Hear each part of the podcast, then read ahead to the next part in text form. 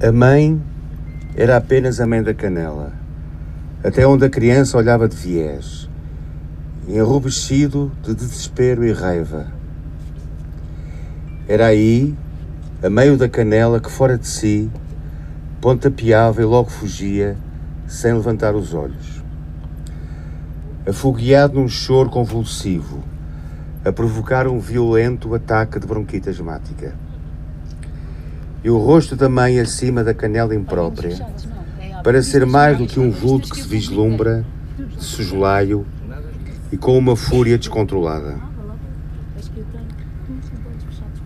A mãe que é resto vazio até ao cimo da cabeça, prolongada por uma telefonia a válvulas, a vomitar ruídos de estações mal sintonizadas, a estranheza dos sons vindos das profundezas de um universo concentrado, buraco negro de uma loucura pregnante e dura.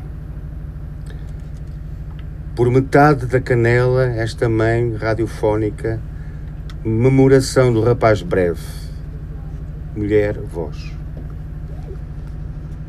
Duas mãos, eh, portanto, temos aqui o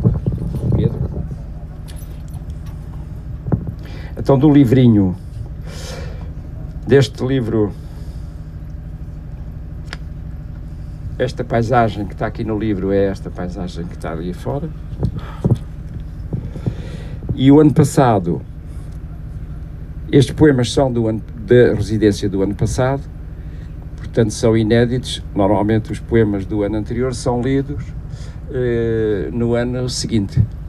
Eh, o ano passado, o, o, o tema que, que nós escolhemos eh, para, a, para a discussão da residência e para a feitura dos poemas era tão óbvio que não conseguimos fugir a isso, que era o fogo, os incêndios e o fogo, e uh, a partir desse tema que cada um escreveu o que quis.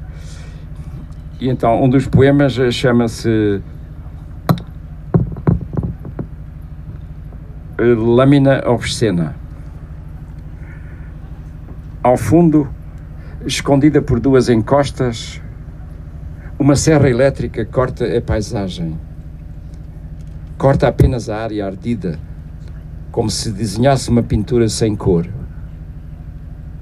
Não é o incêndio que comove, é o som daquela lâmina obscena que nos destrói a alma até que chega a primavera com o seu suco fulgurante. O fogo vive agora escondido nos buracos da terra, como um barco ancorado numa ilha vulcânica. Espreita pela água com o riso que conhecemos nas papoilas. O fogo ama o seu próprio choro.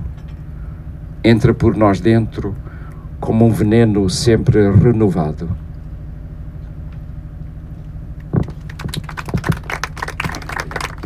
Ano ainda sairá? Não, são as vantagens da tecnologia. Um, é de um livro que se chama Errância e que tem que ver com, com aquilo que eu vou vivendo dia a dia, aquilo que vou vendo, vou lendo e está cheio de ilusões, de remissões para filmes, outros poetas, outros escritores, enfim. Este foi feito depois de ter visto o filme do Luchino Visconti, Senso. Chama-se Condessa Serpieri. Esperei por ti poemas a fio. Teci a solidão nos segredos da noite, alimentei o peito a vertigens. Desconhecia que o amor é uma serpente, pobre de mim, para quem outras vozes não existiam senão a do meu coração emudecido. Pobre de mim que o desconhecia. Um tenente austríaco será sempre um tenente austríaco, muito mais literário que real. E então soube a revolução do amor teria de aguardar, sobre o estrépito de morte nos campos de guerra, como uma longa e desesperada convalescença. Mal sabia que não mais voltaríamos a Veneza. Depois de Verona, não mais voltaríamos a Veneza. Mal de mim, que mal sabia.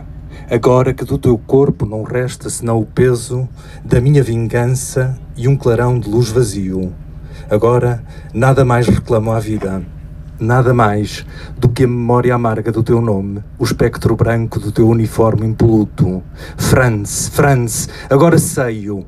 A viagem termina onde o coração acaba. Vou agora dar descanso às sombras.